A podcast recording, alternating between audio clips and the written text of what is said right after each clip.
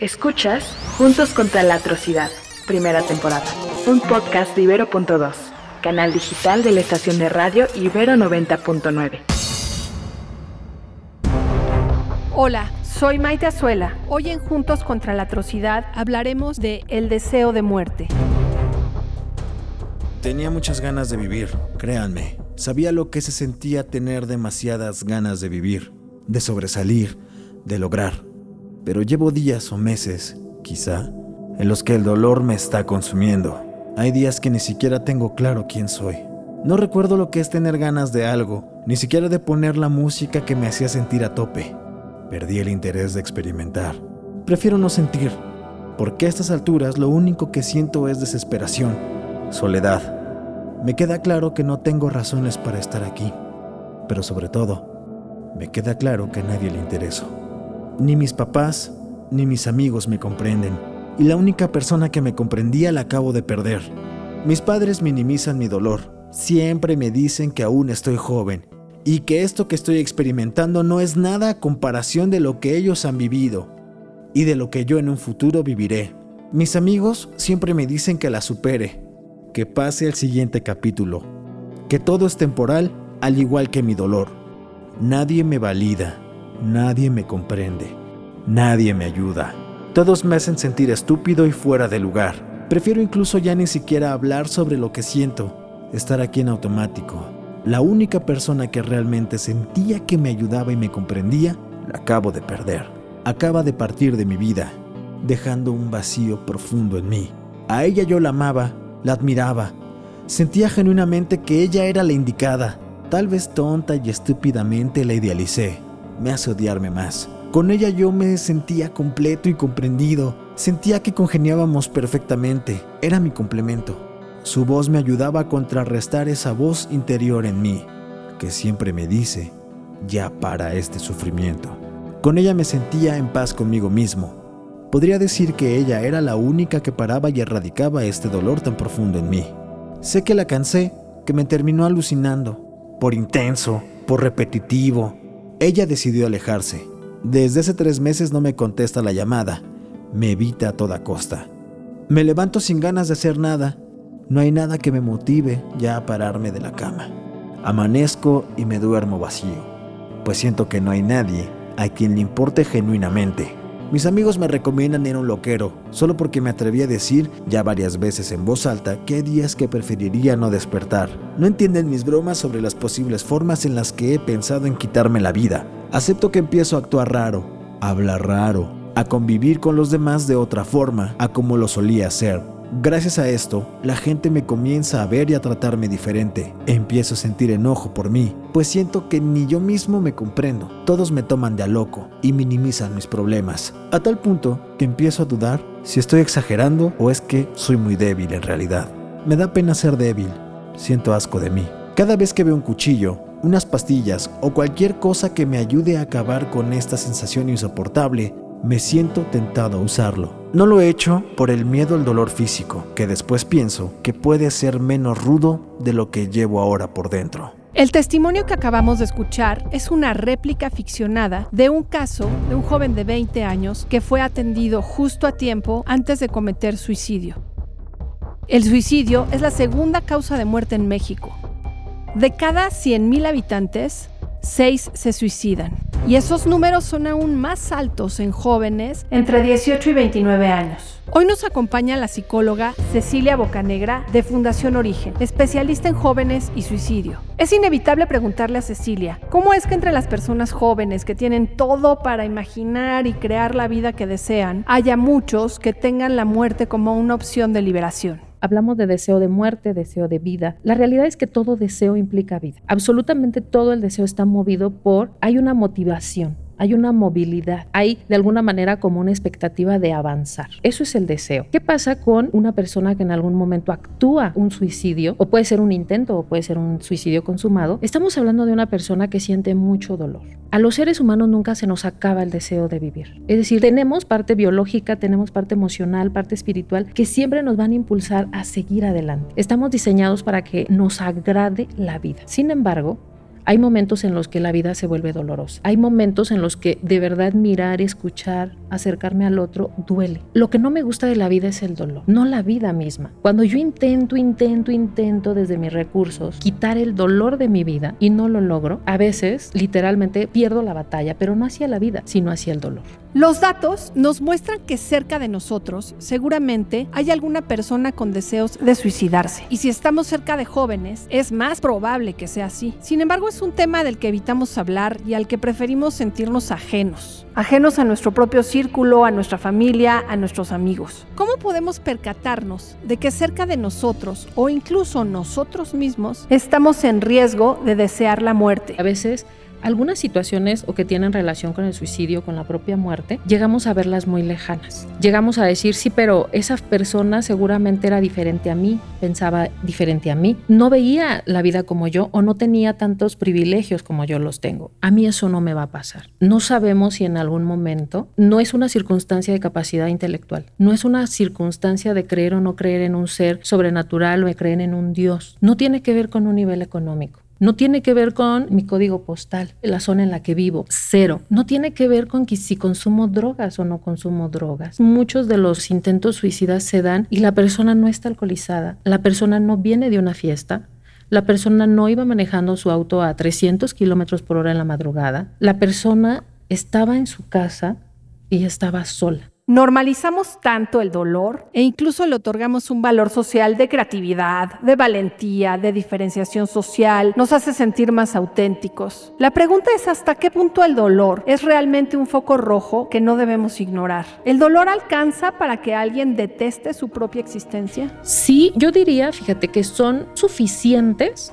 para que una persona pueda empezar a entrar en un camino oscuro que pueda empezar a partir de ahí. ¿Qué me genera que el otro no me valide? Cuando no nos sentimos vistos, nos da enojo, nos enojamos. Y es normal, porque el enojo nos avisa que hay algo que ahí eh, tenemos que resolver. Es una emoción, pero es una emoción eh, que está dentro de nuestro semáforo, ¿no? Nos dice, oye, a ver, ahí hay algo, pon atención. ¿Qué pasa cuando yo no expreso ese no? Porque a lo mejor ya empiezo a pensar que ellos tienen razón. Es que sí es cierto, el, o sea, el exagerado soy yo. Es que soy muy débil. No quiero que se den cuenta, pero es que yo de todo lloro. Es que a mí las cosas me dan mucha tristeza. Entonces mejor no las hablo o no las digo ¿Qué hay detrás de un suicidio? ¿Hay algo que se rompe en la persona, en su identidad, en su forma de relacionarse con otros, en la manera en la que estaba acostumbrado a verse a sí mismo? ¿Qué tanto el dolor que produce la exclusión del grupo de amigos, de la familia, de la escuela, es inevitable? ¿Y qué hace que este dolor se convierta en un ahogo imposible de soportar? Detrás de, de todo acto suicida ya sea un intento o que sea consumado, existe una fractura. Es decir, las causas del suicidio son múltiples. El detonante que me hace y que me motiva a actuarlo, siempre detrás de eso hay una fractura. ¿Qué es una fractura? Hay algo que siento que me desprende, hay algo que me hace ya no pertenecer. Puede ser, y digo, lo vemos mucho, ¿no? De repente, digo, en estudiantes que en algún momento reprueban un examen, yo ya traigo cosas, yo ya traigo situaciones que no me siento entendido, no me siento validado, siento que soy débil, siento que soy muy emocional emocional, incluso puedo sentir que soy demasiado noble y de verdad eso es algo que todos lo llegamos a sentir. Soy muy noble para esta vida. No tengo los recursos, no tengo la malicia para hacerle de verdad frente a la vida en la que vivo. Entonces, ¿qué es lo que ocurre con eso? ¿Me tengo que volver malo? No quiero. No quiero. Yo creo en la vida, creo en la gente, creo en las personas. ¿Qué hago? Que ese enojo se empieza a volver hacia mí. Yo soy el malo, yo soy el que no sirve, yo soy el incapaz, yo soy el que no está ahí a la altura de las circunstancias, de la vida. Pero ¿qué pasa? Es decir, yo no deseo caer en el otro extremo. Yo no deseo empezar a dañar gente porque no lo creo. No puedo ser algo que no soy. Pero como ese enojo vive dentro de mí, tiene que buscar salida. Y entonces la salida empieza a ser pues que yo soy el problema. Yo soy el problema. ¿Qué es lo que ocurre? Bueno, a lo mejor si no voy bien con la novia, voy bien a la escuela. A lo mejor si me peleé con mis papás, bueno, pero voy bien a la escuela. Bueno, a lo mejor mi amigo ya me dejó de hablar porque pues nos gustaba la misma chica. No, pero ya, paso el examen, yo voy a mi futuro. Yo sé lo que tengo. Me agarro de algo. Me agarro de eso. No es coincidencia. Me agarro de eso que yo creo o yo creo que es lo que mejor sé hacer. Lo que siempre se me ha dado a lo largo de mi vida, lo que he hecho bien, lo que la gente me dice, wow, ¿no? Qué bueno eres, te admiramos. ¿Y qué pasa cuando solo me agarro de una sola cosa? Cuando esa cosa se tambalea, me desprendo completamente de la vida. En las experiencias de apoyo a personas que han tomado la decisión definitiva de suicidarse, ¿qué es lo que hace la diferencia entre alguien que decide suicidarse o alguien que decide recurrir a un experto como Fundación Origen? ¿Y cómo se enteran de que existen estos apoyos? ¿Cómo llaman y encuentran una respuesta distinta a la opción de materializar su propia muerte? En esta parte que te estaba comentando de que es un proceso, hay varias etapas en las que la persona puede pedir ayuda. De hecho, lo que está demostrado es que todo el tiempo está pidiendo ayuda, solo que no la pide. Yo no diría que de una manera correcta, porque no hay una manera correcta de pedir ayuda. Si yo soy tímida, voy a pedir ayuda de forma tímida. Si yo soy violenta, voy a pedir ayuda de una manera violenta. ¿No? Si yo soy perversa, voy a pedir ayuda de una forma perversa. Es decir, esa parte de la solicitud y la tramitología nunca va a llegar como el otro espera. Es decir, los papás seguramente van a decir, es que si yo lo hubiera tirado sin comer, escondido, eh, a lo mejor nunca va a ser eso. A lo mejor los amigos dicen, no, es que si yo de verdad lo hubiera tomado y en la calle y, o sea, tirado de borracho, diría, no, si está mal mi amigo, a lo mejor él no toma. Es decir, de verdad no es pedir apoyo de una manera incorrecta, es pedirlo como eres, pedirlo como, pues, de acuerdo a tus alcances. ¿Qué es lo que pasa? Después de esa parte que te decía de, de los pensamientos viene la ideación, ya viene en la preparación. Cuando yo ya hago todo una forma, empiezo a generar imaginariamente estrategias. El puente, la soga, las pastillas, el arma, es decir, ya empiezo a pensar en el plan. ¿Cuáles son las estrategias más buscadas por las personas jóvenes para cometer suicidio? Las más recurrentes, y la verdad sigue siendo, por muchos años, se dice que el primer método que utilizan las mujeres son pastillas. Es esa parte sedan. Sin embargo, ha habido un aumento en hombres la parte de las pastillas hoy en día, que eso tiene mucho que ver con la cultura. Es decir, el método que tú utilices sí tiene que ver con, de alguna manera, el género o cómo se viva lo masculino y lo femenino. Entonces, sigue siendo el arma de fuego en el caso de los hombres y lo que ha aumentado considerablemente es el ahorcamiento, sobre todo más en hombres. La realidad es que estadísticamente, digamos, de 10 personas que intenten en algún momento suicidio, 8 son hombres y 2 son mujeres. Y de los que lo van a lograr, el 30% son mujeres y el 70% de los que lo intentan, que sí lo logran, son hombres. ¿Qué hacer cuando conocemos a gente que ya ha tenido intento de suicidio una y otra vez sin que éste se concrete? ¿Cómo no minimizar cuando lo vuelven a intentar. ¿Cómo no pensar que porque ya no lo hizo la primera vez y no se consumó, en esta siguiente ocasión no va a consumarse? Toda persona que hable de la muerte es cosa seria. No hay alguien que chantajee con su vida.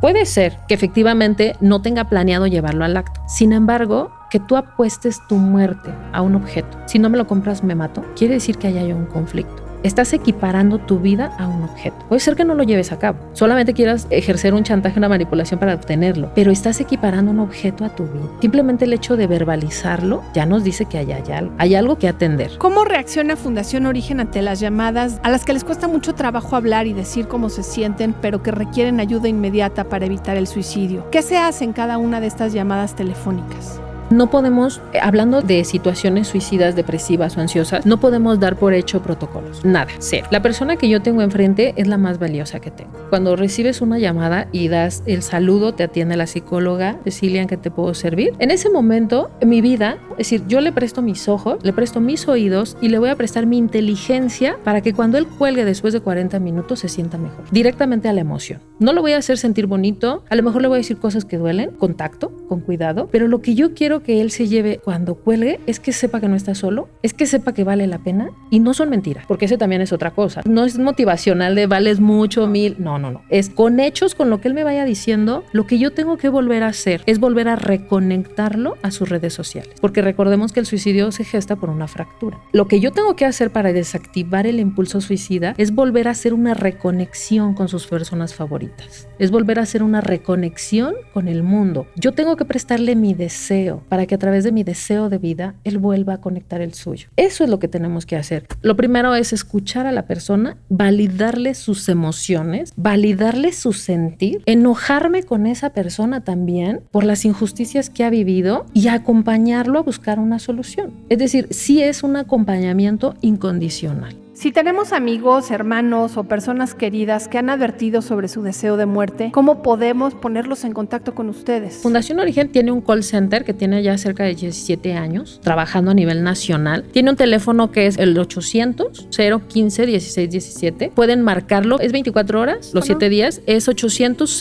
015 1617. Es un teléfono que está abierto al público si atienden a personas desde 14 años. No hay límite de edad, no importa la hora, no importa el lugar en el que tú te encuentres, tú puedes marcar en la hora cuál sería el momento adecuado para marcar. Si yo estoy teniendo ideas de muerte, es el momento. Si yo estoy teniendo ya pensamientos, es el momento. Si yo ya hice un plan, es el momento. Y si yo estoy ya en el acto, en el proceso en el que ya estoy cerca de donde tengo el objeto con el que me voy a hacer daño, es el momento. La intervención de la psicología de emergencia está diseñada para que tú marques y tú puedas atender a una persona en intento suicida en todos los procesos. Incluso cuando la persona ya tomó pastillas o ya se hizo daño, a veces marca, porque repetimos, de verdad, no tiene un deseo de morir. No existe el deseo de muerte en los seres humanos. ¿Qué pasa? Que a veces cuando te haces daño, claro que hay un impulso de vida hasta el último segundo y marcas y dices, me acabo de tomar unas pastillas, me acabo de tomar esto, ¿qué hago? Marcas a 911, pides una ambulancia, si está una persona cerca, es decir, dependiendo del caso, es lo que se va trabajando. Es decir, a veces cuando la persona marca y dice que se acaba de tomar unas pastillas, pero la persona se escucha coherente porque lo acaba de hacer, vamos a hacer toda una sigilosa evaluación, porque lo que pasa muchas veces es que se toman las pastillas y vomitan. ¿Qué pasa con eso? Entonces ya no absorbió su cuerpo tanto medicamento y pueden todavía moverse. No les vamos a explicar esa parte porque lo que nosotros deseamos es no es que se tranquilice, sino que se mueva. ¿Con quién estás? ¿Estás con alguien más? Dame su número y le marco. Dime a alguien de confianza que se encuentre cerca de tu domicilio, porque si nos dice de alguien que confía pero se encuentra en otro estado, eh, no, no nos sirve. Si está tu mamá, dame su teléfono, marca, háblale a la mamá. Es decir, necesitamos en ese momento, como decía, reconectarlo. Y es yo puedo hablar con la mamá, yo puedo hablar con el tío. Queda claro que si hay una constante en las personas jóvenes que ven el suicidio como una opción, es la idea de que están en completa soledad e incomprensión. Sin embargo, tienen cerca a alguien que puede escucharlos, acompañarlos y ayudarles a dar muerte al dolor, más que muerte a su propia vida, sin que se sientan derrotados. Fundación Origen ofrece servicios gratuitos a través de una línea telefónica abierta en toda la República Mexicana que funciona a las 24 horas, los 7 días de la semana. El teléfono de Fundación Origen es el 8000 15 16 17. 8000 15 16 17. También cuentan con un WhatsApp que es el 55 32 34 82 44 y en su página de internet que es www.origenac.org. No hay procesos de crisis que no puedan resolverse en colectivo. Hay opciones y soluciones. Estamos juntos contra la atrocidad. Juntos contra la Atrocidad es un podcast de Maite Azuela, producido con el apoyo de Miquel Hernández, Daniel Maldonado y Diego Fonseca. Escuchaste Juntos contra la Atrocidad, primera temporada. Disponible en plataformas de audio y en el sitio ibero99.fm y van a ser estos metaverses. Es como un espacio donde tú puedes crear un universo digital y vivir ahí, ir por un café con tu amigo ahí adentro, tener tu casa, comprar tus piezas de arte y tenerlas en tus paredes en tu metaverse, vestirte como te guste vestirte, que ahí ya empezamos a entrar un poco al tema de NFTs, pero sí son como que estos universos donde tú lo que estás viviendo normalmente en tu día a día puedes hacerlo conectado a tu computadora. Y que entonces, como en un universo real como el de nosotros y nosotras, hay personas, hay consumo, hay sistemas, y de ahí entra nuestra pregunta. ¿Cómo nos aseguramos de que todas estas negativas que existen en nuestro universo actual y tangible no se reproduzcan en estos nuevos metaversos? Escucha. Personas complejas, objetos simples. El podcast en el que hablamos de la sociedad vista a partir del diseño. Yo soy Luciana León de la Barra, un ser bigénero bisexual. Y yo María Pérez, una mujer cisgénero heterosexual. Personas complejas, objetos simples. En su segunda temporada. Disponible en plataformas de audio y en el sitio ibero99.fm.